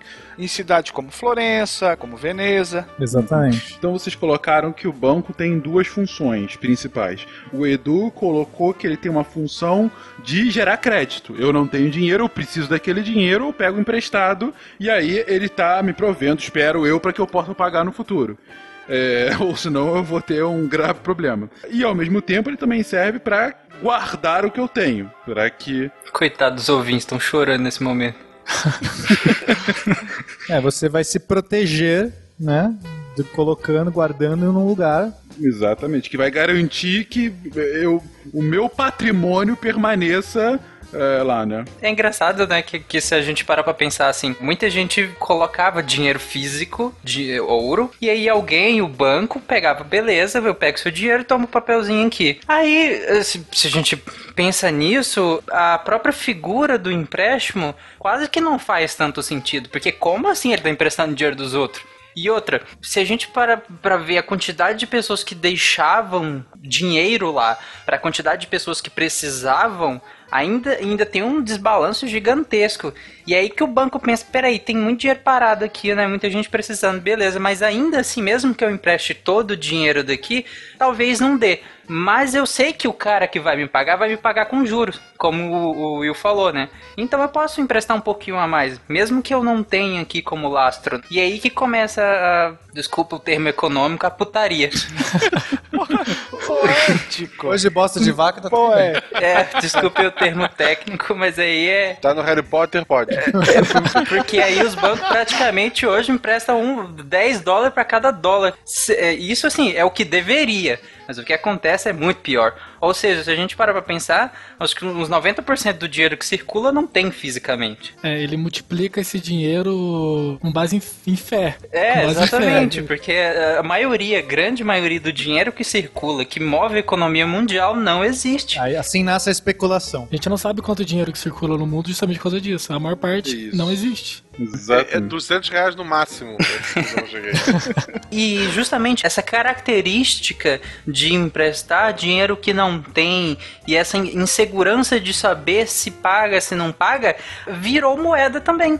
Que é título de dívida também. Os próprios estados emitem títulos de dívida pública e os bancos negociam isso também. Então, assim, a própria insegurança em quitar ou não dívidas virou moeda também. Acho que não necessariamente. É, mas não, não é bem isso, mas extrapolando Hoje é. em dia, parte disso faz sentido. mas não muito, porque esse investimento no Estado nada mais é do que o Estado precisa de dinheiro. Também. Eu vou captar de pessoas ricas. Isso não tem nada de errado. Isso, na verdade, é algo relativamente. Sim, mas o, o, o valor que você dá ao título parte de uma segurança ou insegurança. Se você vai receber ou não aquele É dinheiro. como uma pessoa, como uma empresa. O Estado tem, então assim, hoje, claro, hoje tá, tá- tá tudo misturado. Mas como o Edu colocou, o título da dívida nada mais é que um empréstimo. Mas a diferença é que o Estado tá pegando emprestado dos seus cidadãos, ou empresas, enfim. Ele tá colocando papéis de. O que, que é um título da dívida, gente? Sabe quando você ouve lá na Globo News falando que ah, o seu melhor investimento é tesouro direto? O que, que é isso? É você pegando um papel do Estado, Brasil, falando: olha, daqui a 12, 24, 36 meses ou daqui a 20 anos. Eu tô pagando aqui por um papel e eu vou receber isso com uma correção XYZ depois desse tempo todo. E qual é a, a segurança que eu vou receber? Ah, eu só não vou receber se o Estado brasileiro quebrar. Então, assim. O que, o que é bem difícil de acontecer. Não, falando É, cara, sério, é quase nunca impossível. aconteceu. É, mas isso acontece como- com bancos. Isso acontece com bancos. Isso, isso acontece com. Mas aí que tá. Por, por isso que acaba sendo um tipo de investimento bastante requisitado. Porque é um, tem uma- um grau de segurança muito grande. Você tá pegando dinheiro de um Estado. Porque, na pior das hipóteses, se o Estado tiver absolutamente ferrado, o que, que ele vai fazer? Ou ele vai imprimir mais papel moeda para te pagar, o que vai gerar inflação, sim, foi um dos problemas do Brasil durante algum tempo. Ou ele vai se endividar mais, pegando de outras fontes, ou, na pior, pior das hipóteses, pelas quais a gente já pensou, se- não, não é a pior, mas enfim, uma das piores hipóteses, ele vai roubar o dinheiro dos seus cidadãos, que foi o que aconteceu durante o governo Collor, em que ele pegou emprestado, com muitas aspas, a poupança de boa parte dos cidadãos brasileiros. Ou com força. É, o Com Japão, força. o Japão fez isso também. Só que devolveram tudo certinho. Não, em teoria o Brasil tá devolvendo agora também depois de 20, 25 anos, mas enfim, tá Muita gente já morreu, mas tá aí. É, tá- muita tá gente já se matou também na época. É, tudo bem. exatamente. Foi, foi um horror.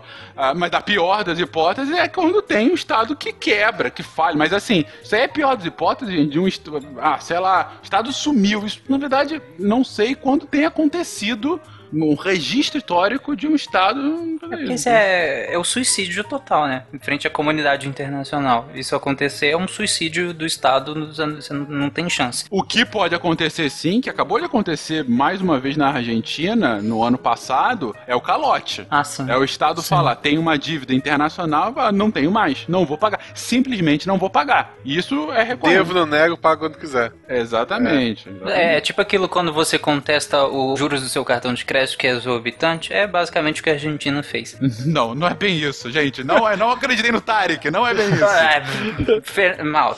Tio Patinhas, podia me esperar um aumento na mesada? Meninos, eu já disse antes, se eu aumentar a sua mesada, vocês vão crescer sem respeito pelo dinheiro. Aprenderão a viver esbanjando e terminarão na sarjeta pedindo esmola de alguns míseros centavos. Mas é só pra localizar as pessoas em relação ao título, quem emite isso tudo, quem gerencia isso tudo é o Banco Central brasileiro, no caso, né? Ele que emite o dinheiro e pra financiar o governo, como o Malto falou, ele recheia o Tesouro Nacional, né? E vende títulos de, de dívida e aí tem reserva de moeda estrangeira que também faz esse lastreamento de todo o, o dinheiro que tem no país. Então tudo centraliza no Banco Central, que em teoria é uma figura separada do governo, do governo federal. O Banco Central, né? Em teoria.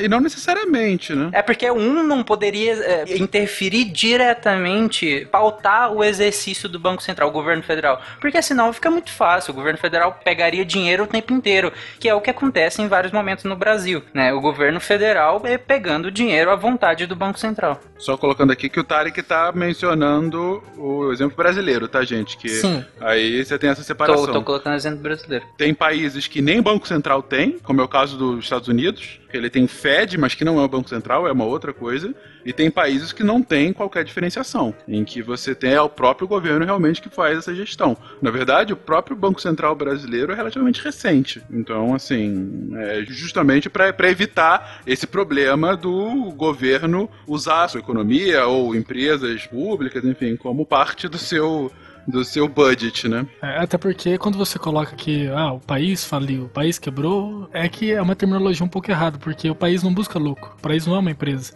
O país, ele é. Ele, o Estado, ele é, simplesmente. Ele tem uma população interna, ele não vai quebrar, ele não busca lucro. É o que deveria, na verdade, né? Que aí é, é a grande discussão em relação às estatais. Quando o- a notícia fala que a estatal está em crise, mas a questão é que, como você falou, em teoria ela não foi feita para ter lucro, ela foi feita para servir a população e pagar quem está nela, pagar os seus funcionários. O lucro no máximo dos acionistas que financiam ela, que aí em, em um, num gerenciamento conjunto a- ao governo, né, conjunto ao Estado. E eu comentei agora há pouco que uma das formas que o Estado se utiliza justamente para arcar com os seus compromissos ou para se financiar é gerando mais papel moeda, mas eu falei, ah, mas isso vai gerar inflação. E inflação não é algo ah, longe da realidade brasileira ao longo de toda a nossa história. Mas afinal, o que exatamente é inflação? Bom, a gente entende que o preço das coisas pode variar, e a gente não falou muito sobre isso, mas todo mundo sabe o poder da oferta e da procura. Então o tomate deu praga no tomate, e aí cada tomatinho vai valer muito mais, porque chega na- lá no mercado, tem pouco tomate, todo mundo quer tomate, certo? Então o preço sobe e desce. Ninguém quer tomar. a inflação, o tomate estava valendo mais do que ouro, época. É, por isso que eu como carne. O problema é que a inflação é quando todos os preços sobem juntos, é um aumento generalizado. E, e- ou seja, você pode entender que a própria moeda está se desvalorizando. Então, se um real começa a valer menos, então o preço de todas as coisas sobem em relação àquele real. É interessante o, o exemplo do Pena quando ele fala do tomate, porque é, é uma própria diferenciação. O, o tomate aumentar porque a produção não foi satisfatória é uma sazonalidade, ou uma eventualidade, porque aconteceu alguma coisa e aí produziu menos tomate, ou seja, ele vai ficar mais caro porque a procura vai aumentar. Isso isoladamente não é inflação. A inflação seria justamente o aumento generalizado das outras coisas, porque você perde o seu valor de compra. E aí é interessante o, o- esse termo que é o valor de compra, ele que acho que é o ponto central da inflação. Porque mesmo que todos os preços aumentem, se o seu poder de compra acompanha, a inflação é baixa. Porque você está podendo consumir tanto quanto antes. Seu poder de compra se manteve. Agora, se, se os produtos sobem em detrimento do, do seu poder de compra, aí sim, isso é a inflação. É o aumento generalizado dos preços que não acompanham o seu poder de compra. E aí ela tem vários fatores. E aí sim, o tomate, aquele isolado tomate, ele pode contribuir por essa, com essa inflação geral. E aí tem aquelas inflações, inflação dos alimentos, entendeu? Aí ele pode Exato. contribuir. Principalmente quando é algo, algum produto que impacta em vários setores. Exatamente, é por, por isso que, que, que ele contribui tanto. Por exemplo, a gasolina. O tomate vai ser influ- influenciado, o valor do tomate, pelo preço da gasolina, porque eles têm que transportar o tomate Uhum. do campo para a cidade. Então, se o preço da gasolina subir, o preço do tomate tem que subir. Só que aí, se o preço do tomate sobe, da gasolina sobe, vai ter que subir do pão, vai ter que subir. E aí, Da de repente, pizza. todos os preços da pizza, e aí todos os preços têm que subir. E aí você tem a inflação. É, eles são medidos através de índices, né? Quando a gente fala de inflação, de qual que a gente tá falando? A gente tem uma caralhada, de novo termo técnico, de índices para medir a inflação. Vários e vários, vários. Então a gente tem o, o índice que, que mede o poder de aquisição do consumidor, que é o, o IPC. Então o que, que ele é? Ele, através de algumas cestas básicas, você define ali uma cesta básica, coloca o preço dessas cestas básicas em várias regiões do país e faz a métrica, é, não é em todas, hein? É, é uma amostra do país, que é levado para o país inteiro, que é uma das críticas é, de como a inflação é medida, mas é outra história. Então você pega essa, essa cesta básica, que tem vários produtos essenciais para consumo, mede essa, o valor dessa cesta nessas diferentes regiões e você consegue, entre outras variáveis, criar esse índice, né, que é o índice de inflação. Então é justamente isso, é o preço generalizado, o preço de todo o país baseado nesse índice específico. Então lembrando que existem vários e vários índices e existem várias e várias inflações. Não tem só um tipo de inflação. É, essa que, que eu falei é, é um tipo, né, que é baseado no, no crescimento de alguns dos, dos produtos e aí isso acaba levando o mercado inteiro. Mas tem uma outra que é baseada na emissão de papel moeda que o Fencas estava falando. Então o governo tá lá, ele tá precisando de dinheiro, ele emite mais moeda, ele, ele faz mais, vira a maquininha, sai mais reais ali do lado. Só que o, o lastro que ele tem, o dinheiro interno do país não mudou porque ele emitiu mais dinheiro. Tipo, as coisas, o país continua valendo a mesma coisa, né? Então o seu lastro de ouro, lastro, as reservas são as mesmas. Então o que acontece? Você está jogando mais moeda para representar a mesma quantidade de valor lá dentro do, do lastro. E aí cada moeda em si desvaloriza. E se isso não é tão palpável, essa questão de tem mais moeda representando menos valor, né, por assim dizer, resumindo o que o Pena falou. Se isso não é tão palpável, imagine que você tem muita moeda, o governo está emitindo muita moeda para a população, o dinheiro está tem mais dinheiro circulando. Se tem mais dinheiro circulando, mais pessoas vão consumir né? Porque as pessoas não ficam guardando dinheiro, as pessoas vão consumir. Se, se, se, se tem um aumento muito grande no consumo, a indústria não acompanha. Se a indústria não acompanhar, ela vai aumentar o preço. Porque ela não vai simplesmente ficar vendendo, vendendo vai esgotar os produtos. E aí? A procura Exatamente. vai aumentar. É legal esses dois pontos de vista, Tarek, porque agora a gente está falando é, de dinheiro sem lastro, né? Porque o lastro foi uma coisa importante, todo esse sistema de que você tinha uma reserva e esse dinheiro representava, só que um, em algum momento, a gente está falando de sociedade moderna, o próprio lastro perde sentido. Então, a gente tem moeda sem lastro. O dólar é um exemplo disso, não é isso, Fê? Hoje, na verdade, pelo que eu entendo, o lastro é uma cesta de moedas, na verdade. O dólar acaba sendo a moeda de transação. Ele é o próprio lastro, né? Ele... Ele é o próprio lastro. Os governos guardam dólar para como lastro. Uhum. Mas não é só o dólar, aí que tá. O dólar acaba sendo uma. E aí me corrija se eu estiver errado, tá, Edu? É, enfim, não faz tempo que eu já estudei isso, mas o dólar acaba sendo o modo de, de transação coringa, né? Você, em geral, quando você não tem uma negociação bilateral entre dois países. Por exemplo, Brasil e Argentina. A gente sempre transaciona real e peso. Porque há toda uma construção histórica hoje com o Mercosul que se institucionaliza, mas uma construção histórica que esse comércio vai ser bilateral com as duas moedas. Quando não há esse acordo, em geral, usa-se uma terceira moeda e quase sempre essa terceira moeda é o dólar. Ok. Mas quando a gente fala de lastro hoje em dia, é uma cesta de moedas. É o quanto a sua moeda equivale comparada ao dólar, ao euro, à libra, ao iene, ao GMP da China. Então, assim, você pega as principais moedas mais valorizadas do mundo e usa ela como referência. O que é um pouco maluco, porque na verdade é uma referência autocontida, né? É, mas ao mesmo tempo, a alternativa histórica foi é, o ouro durante muito tempo, desde o início do estudo econômico até a Segunda Guerra Mundial. Antes disso, você tem os exemplos de sal, sabe? De outros itens que tem um valor. Cacau. É, que, é, cacau, é, que tem um valor altamente. Pinga. É, mó, pinga, por que não? Pinga, tabaco, sal grosso. Eu imagino como seria engraçado o governo guardar bosta de vaca, cara, como lastro. Imagina. Como lastro, Um exatamente. de bosta de vaca. Mas o ponto aqui é que justamente você não tem mais esse lastro. O lastro é autocontido na própria moeda. E isso, ao mesmo tempo, faz mais sentido do que fazia o ouro.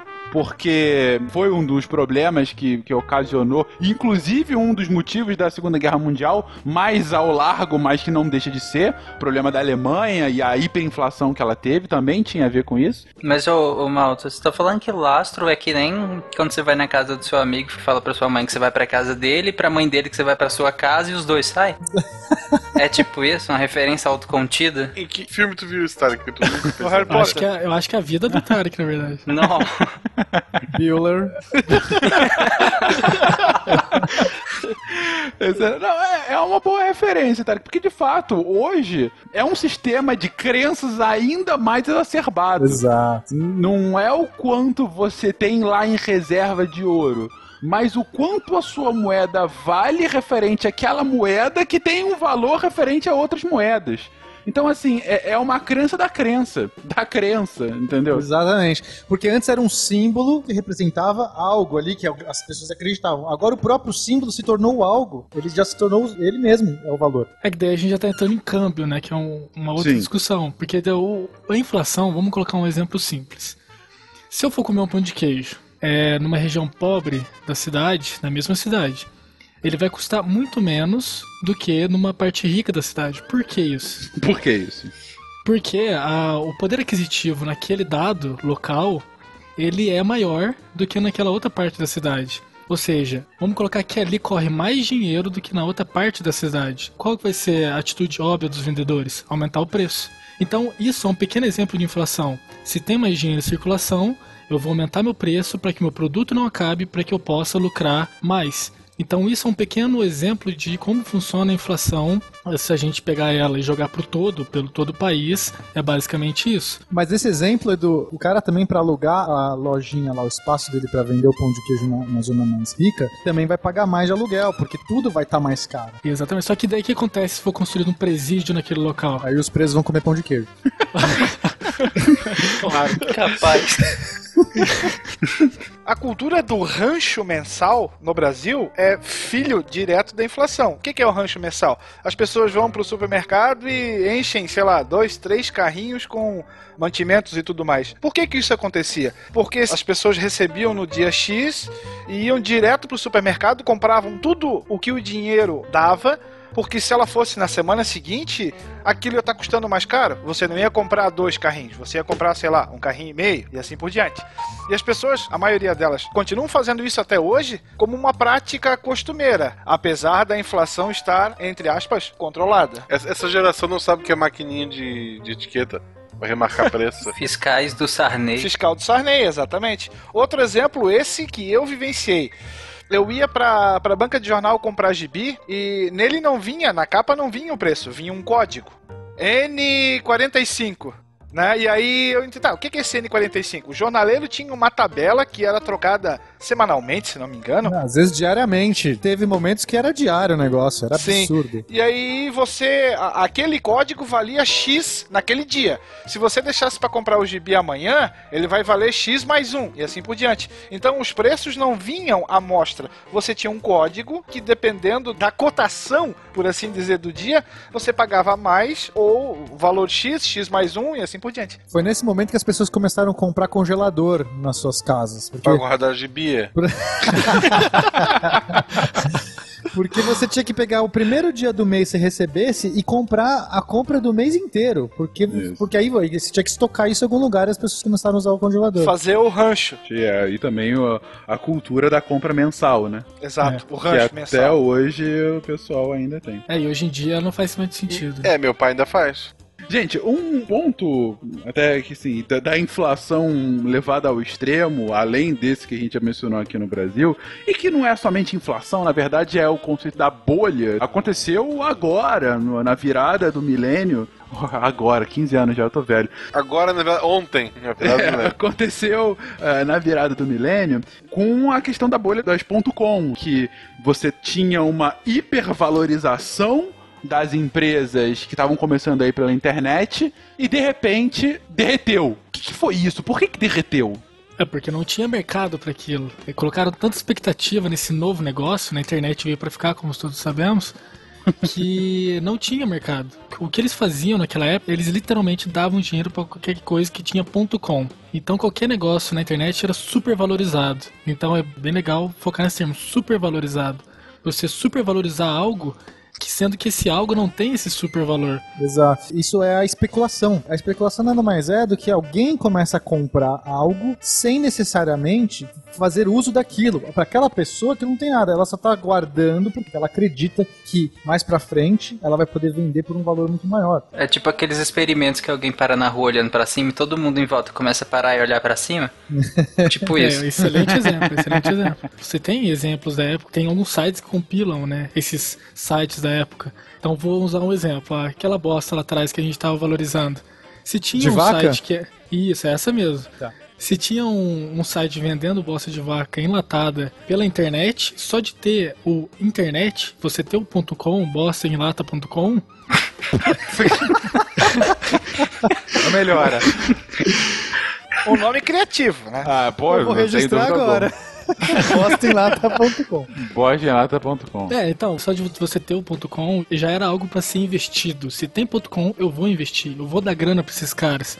Porque esse é o negócio do momento. Só que esse negócio não existia. O que acontecia então é que você tinha muito dinheiro em circulação, num meio muito específico, de um setor econômico, só que não tinha mercado. Ninguém comprava isso. Ninguém consumia a internet naquele momento igual eles achavam que consumiam. O que aconteceu é que chegou uma hora e ficou insustentável. Eles investiram, esse dinheiro não retornou, logo pessoas perderam dinheiro e muito, muito dinheiro. Pena, eu sinto te decepcionar, mas se você for entrar em bostonlata.com.br, não só existe acredito. como é um produto Não. de adubo orgânico. É mentira, cara. Não é possível. Cara, ponto BR. tá. Mentira, peraí. Eu, eu, eu já ia perguntar se o, se nosso querido amigo aí é, é sócio da empresa, porque. Existe. Bostonlata.com Ah, Cara, tem. Alimente suas plantinhas, botem em lata. É isso. Eu acho que com isso a gente finaliza. tá, em- tá em promoção, ó. Seis latas por 119,40. Eu acho que isso tem que ser a capa do post, né?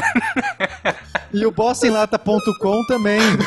O bostonlata.com redireciona pro com BR, então também. É, porque já é um site internacional. E vocês estão fazendo propaganda ainda. Exatamente. Vou falar com a Jujuba pra gente pedir propaganda deles.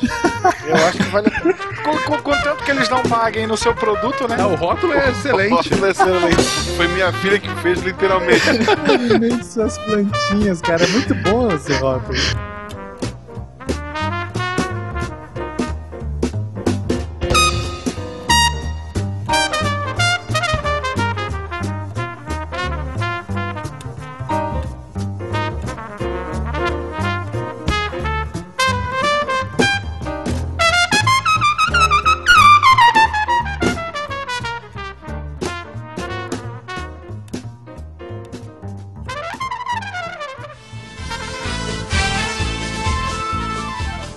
Coligação Psycast Missões Meia Lua Deviante. Olá, você me conhece, eu sou Marcelo Guaxinim. Por um mundo sem o Tarek, vote no Guaxa. 98007. 007 é ótimo. Meu amigo, minha amiga, você que tá em casa querendo um mundo com mais unicórnios, mais amor, eu, no meu plano de campanha nós vamos abraçar as árvores e fazer piqueniques nos fins de tarde para aplaudir o sol. Meu, meu nome é Jujuba, meu número é 42 e 42. E é isso. Faltou o número. Cinco números. São, são cinco? Então sete, porque eu gosto de número ímpar. Você me conhece, ex-BBB, ex-Casa dos Artistas, ex-Croc, Fencas 98472, Fencas. Ex-casa dos artistas, cara. Vocês Para prefeito Silmar, vice Fernando Malta. Que maluquice. tem como dar errado. Peraí, gente, falta o Tarek. Tarek, não vai se apresentar? Ué, cadê o Tarek? Tarek. É, essa é a hora que o editor procurou o arquivo dele na pasta. Olha só, eu fiquei sabendo que o Guaxa hoje é, cortou, sei lá, fez umas ligações aí e cortou a energia na casa do Tarek, né? Então ele não Uhum. pôde estar aqui com a gente. Hip Tarek. Eu acho que já tá, já tá cumprindo as promessas de campanha. É, olha só. Pois é, Que né, outro cara? político Nem cumpriu a promessa ainda. antes da eleição? Isso que é político que faz. Antes de mais nada, eu gostaria de dizer pra vocês que é muito engraçado você escutar nossa voz, Uhum. mas que você pode ver nosso rosto. Em específico desses três aqui, Sim. Tem um canal do YouTube lá do Missangas, que não tem né, do Psycast, mas Não, participou essa semana eu, Jujuba, Fencas e o Eloy, que não é do Psycast, então esqueçam o Eloy. é isso. Mas se você quiser ver a Jujuba falando, juntar voz a pessoa, se você quiser ver o Guaxinim falando, Sim. sou eu e é muito estranho falar em terceira pessoa, e ver o Fencas falando, ou seja, juntar voz e pessoa ao mesmo tempo. Acho que já assim, deu você- pra entender a ideia. se você é menino, ou é, ou tem, sei lá, é, tem a Jujuba, se você é menina, tem o Fencas, é um, um mão alta, assim. É, Eu, eu, não olha pra Mão mim. É, é, ele é alto, assim. ele é bem alto. É que ele tá sentado, vocês não vão ver. Descri... É, mas tá lá. Então, Descrição minha do Guaxa. Pô, mão alto. Tá vendo que você reclama que você nunca tem adjetivos nos, nos e-mails? Agora você ganha. Pronto, eu, meu adjetivo é o mão alto. Gente, e falando em conhecer as nossas carinhas, essa semana eu e o Guaxa tivemos ah, ouvintes que reconheceram as nossas carinhas por aí, né? que louco, né? Muito louco isso. É, é maluco. Eu cara. tava no shopping no sábado, saindo de uma banca de revista com a Malu. Ela tinha comprado uma estatuazinha da Mônica, que vem numa coleção dessa de, de colecionar. Uhum. E ela já quebrou em 5 minutos. Claro. Fujam. É, e veio um ouvinte, o Samuel, veio falar comigo, disse que já tinha conversado comigo no Twitter, que queria assistir, prometeu os dois comigo no cinema. Eu disse, não, vamos marcar, Ó. vamos, vamos assistir. Pô, muito bom. É muito engraçado. É muito engraçado. É, é bem bizarro. E eu encontrei com uma ouvinte nossa no Uber. Olha só. É muito louco isso. A gente tava conversando, eu falei que, que trabalhava com podcast, que gravava podcast. E aí ela falou que conhecia o SciCast. Eu, ah, que legal, então, eu sou Jujuba. E aí ela falou, ah, meu Deus, caramba. É, é meio maluco. É, não, eu, o Samuel veio falar comigo, eu fiquei naquela. Meu Deus, tá meio alto pra ser ex-aluno meu. É muito bizarro isso, Quem gente. é? Mas assim, a gente adora, tá? Pode vir, É. que eu quero conhecer Sim, sim. vocês todos e abraçar todos vocês. Então, por favor, Exato. é, venham falar com a gente. E, e podem falar com o Fencas, porque ele é um homão alto. Não é muito difícil Isso. de encontrá-lo aqui em São Paulo. É só olhar pra se, cima, você, gente. se você encontrar um homão alto falando um paulistês carioquês, é o Fencas. Já vai lá e abraça Fencas. o, É isso. a canela dele, que é o que você vai conseguir. Independente se você conhece a pessoa ou não. Já chega pra Isso, exatamente.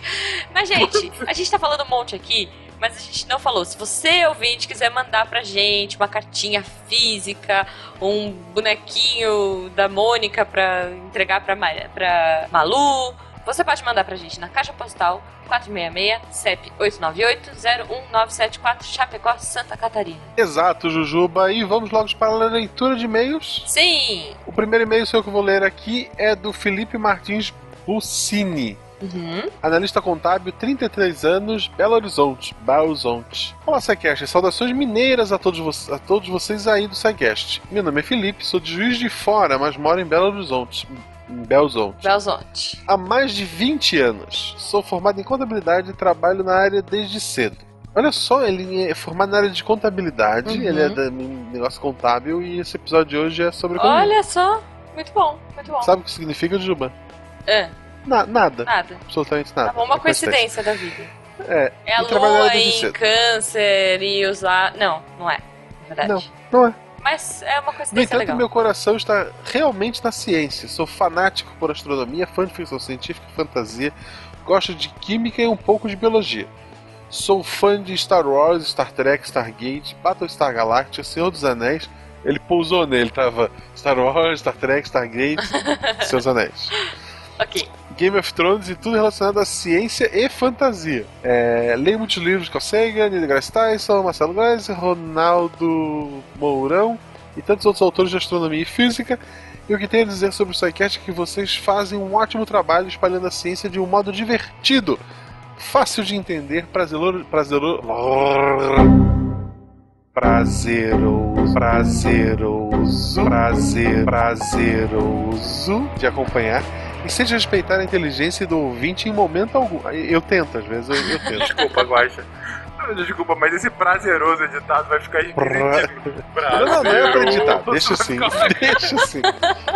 Ok. Ok. Olha o guarda sem freio. Curto muito o trabalho de vocês e posso afirmar com segurança e felicidade que a ciência se tornou bem mais divertida com o SciCast. Oh. Parabéns a todos pelo trabalho, é realmente muito bom conseguir enxergar a grandeza do nosso universo, tanto nas partículas ínfimas da física quântica, quanto nas grandezas infinitas da realidade geral.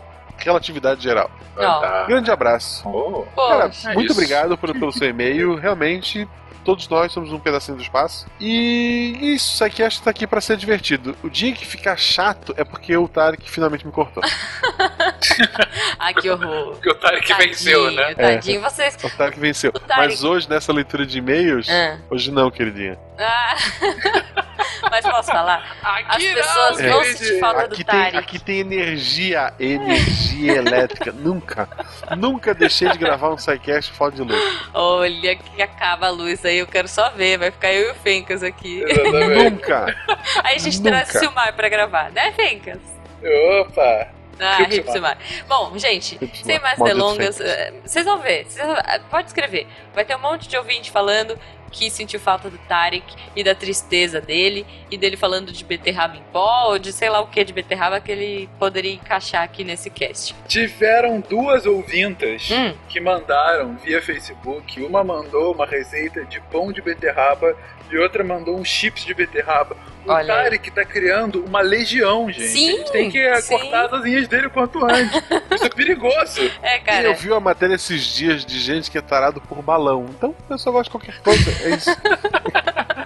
Tá bom, né? Tudo bem. Gente, eu quero ler. Ó, eu vou ler um e-mail aqui que eu fiquei mega feliz que a gente recebeu. Eu não vou ler com sotaque, apesar de Ah. da gente ter toda uma tentativa aí. É, não, Eu, na- eu me segurei, eu me segurei pra não ler o meu e-mail com sotaque mineiro. Ah, pô, justo, justo. Não, mas olha só, olha que chique.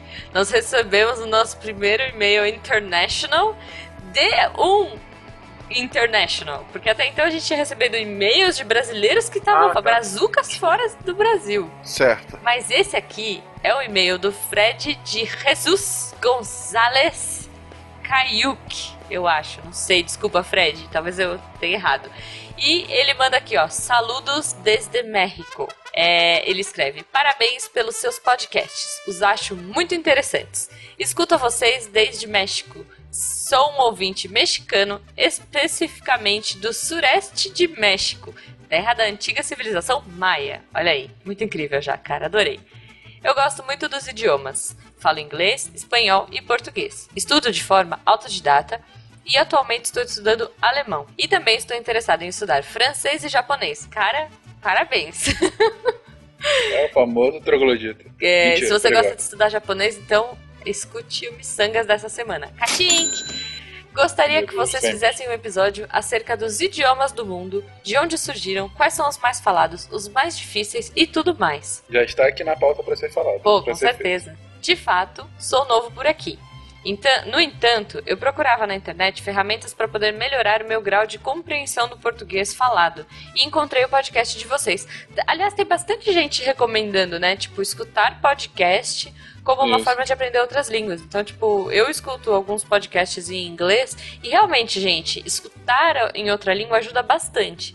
Então, façam como o nosso amigo que mexicano e Fred e façam isso também, façam esse teste. É aquilo que, enfim, sempre falam, né? Que a melhor forma de praticar é conversando com amigos. E Sim. No podcast, no podcast você se vê Exato. naquela conversa, né? Sim, Por mais que sim. você não responda, enfim, você tá, você tá imerso naquilo, né? É, exato. E, e a- até no começo, mesmo que você não entenda muito, com o tempo você vai pegando, você vai acostumando. Até porque, meu, coitado do Fred, ele ouve o SciCast que é uma mistura de sotaques. Imagina só, né? É muito rico, isso é muito legal, Exatamente. mas deve ser bem difícil também, né?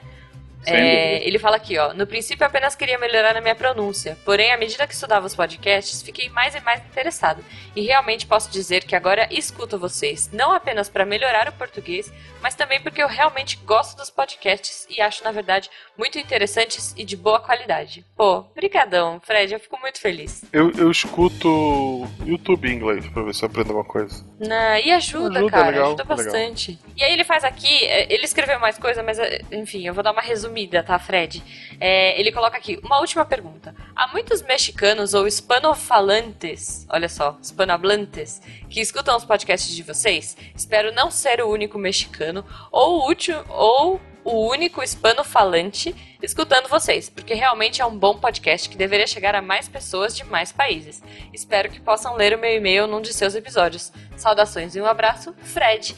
Fred, tá aí, lemos o seu e-mail e, cara, que eu saiba, a princípio você é o primeiro ouvinte que a gente tem ah, de fora A se manifestar, é. né? Então, assim, fica o nosso apelo pra você que você mostre o SciCast pra mais amigos mexicanos e incentive pra que eles escrevam pra gente, porque agora a gente quer muitos e-mails em espanhol. Eu É. quero falar, hablar Eu sei espanhol. que tem ouvinte nosso no México, mas é naquele esquema Uhum. do. Acho que é do Rotary, que o cara Brasileiro. viaja, fica um ano com a família dos outros e depois Ah, volta. tá. Saquei, saquei. Assim, a gente tem ouvintes brasileiros lá fora. Isso Sim, já, já vieram. então. mas, é, de mas fato, esse é o primeiro ouvinte. ouvinte gringo, Gringo, né? De é. fato, ouvindo em português. Então, se você é um outro ouvinte gringo ah, que está ouvindo a gente querendo aprender o português, ou simplesmente porque acha legal a ciência como a gente divulga aqui, entre em contato, vai ser ótimo saber gente, de gente de fora do país, literalmente de fora do país, nos ouvindo, né? Sim. Gente, temos aqui duas indicações rapidamente de, na verdade, uma de um evento e outra de um pedido que nos foi feito. O primeiro do evento é o primeiro Congresso Nacional de Orientação Vocacional e Profissional sobre a área de saúde. É, esse congresso vai acontecer, também conhecido como Conavops. Ó. Ele é 100% online e gratuito. Vai ser uma semana com mais de 110 palestras com orientação profissional e vocacional e para profissionais de saúde. Muito bom. O objetivo é ajudar jovens que se sentem indecisos e inseguros. Que jovem não se sente acontece- indeciso Bom, e inseguro? ou seja, Ou ambas. Todos. Exatamente. É, e o congresso vai acontecer de 26 de setembro a 2 de outubro. E o nosso querido Werther Krollin. Não, é Verta. Nosso-. Werther Krollin, nosso doutor biólogo, estará participando. Deus do Wi-Fi. Deus do Wi-Fi, por favor. Estará participando no gerúndio do Conavops. É e isso se aí. você quiser saber mais sobre o Conavops, www.conavops.com.br Boa. ou clica ali no link que a gente vai deixar no nosso site. Sim. E pra acabar, um comentário bem interessante que a gente recebeu lá no, no site do Deviante. Uhum. O Leandro Underline O escreveu, parabenizou pelo conteúdo e, além de ter mandado um link para um bom artigo dele sobre futebol e a China, ele manda uma série de citações de diversos autores diferentes sobre o país, tanto autores que falam sobre a China próximo, um pouquinho depois da maioria do período que a gente visitou no último cast. Ah, eu vi esse comentário. Exatamente, quanto autores que fazem o link que a gente fez durante o cast sobre o que foi a China medieval e o que isso representa para a China de hoje em dia, que pessoalmente é uma das coisas que eu acho mais fascinante fazer esse link. É, eu não vou ler todas as citações, porque ele de fato coloca muitas citações. Eu leio somente uma delas, ah, que eu acho que simboliza bastante ah, esse espírito, né? Uhum. Nenhum outro sistema de governo manteve seu domínio sobre um território ao menos comparável por dois milênios sucessivos, quase que ininterrupto. Foi o governo mais viável já desenvolvido pelo homem. Essa citação de Early Creel em The Origins of Statecraft in China, volume 1. Então, assim, tem várias citações assim. Eu achei muito interessante Uhum. o comentário do Leandro. Brigadíssimo por ter colocado tudo isso, Leandro. E continue nos acompanhando. Não, demais. E assim, agradecer os comentários de novo do post. Tem muita coisa legal, tem muitos memes divertidos. Entrem lá, comentem. Comentem no episódio de hoje também. É, porque tá muito legal, tá muito interessante. E eu quero saber a opinião de vocês. Fica aí o meu desafio da semana. Sabe o que eu sinto falta? Desenho. Ah. Hum. Pô, só porque eu achei que fosse do Tarek. Eu também. eu achei que ele fosse falar por um do breve Tarek. segundo. Eu, eu nem lembrava que ele existia, gente. Ah, vá. Você tá morrendo de Mentira. saudades, aposto. Mentira, tem um porta-retrato do Tarek de Elsa aí do Clã, lado clã, do clã. É, toca a música triste. Ele tá olhando pro porta-retrato agora. Hashtag volta Tarek. tá bom, desenho. Você sente falta de Ok, eu sinto desenho. falta de desenho. Pessoal, pessoas que desenham, ilustradores incríveis, façam Eu, eu, eu montagens. participei, eu participei como garçom em um podcast, como garçom, Ah, e recebi três desenhos. olha só. Garçom. Que incrível. É, o nosso podcast tá meio caído de desenho. Se você não sabe desenhar, faz uma montagem do Tarek e do Fencas abraçadinhos. Pessoal, semana que Fencas e Tareks abraçadinho. Isso, é isso que eu quero pra semana que vem. Não, É peraí, um peraí, peraí, peraí. beterraba. Volta, volta, editor, volta. Não, fechou. Não, não, peraí, volta. Eu errei, eu errei. Peraí. Fechou. Não, não, não. Eu queria falar. Fechou. Eu queria falar você. Guaxa, faz.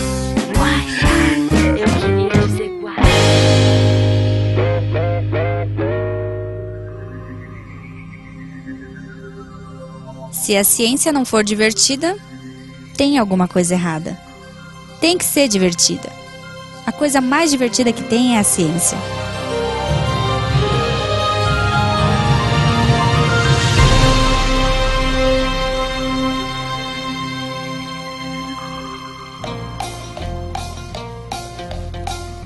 Posso falar isso, Fencas? Por que não, cara? Não sei, bo- bosta tá no Harry Potter. Então, eu acho que. A, a- a nota de corte é o Harry Podre? Ah, aí tu tá de sacanagem, cara. É o parâmetro, né? A nota de corte é isso. Harry Potter é a nossa nota de Eu tava corte. lendo Harry Potter, eu li bosta. Eu falei, cara, será que pegou pesado? Eu não sei. Excremento bovino? Bosta e trouxa tá valendo.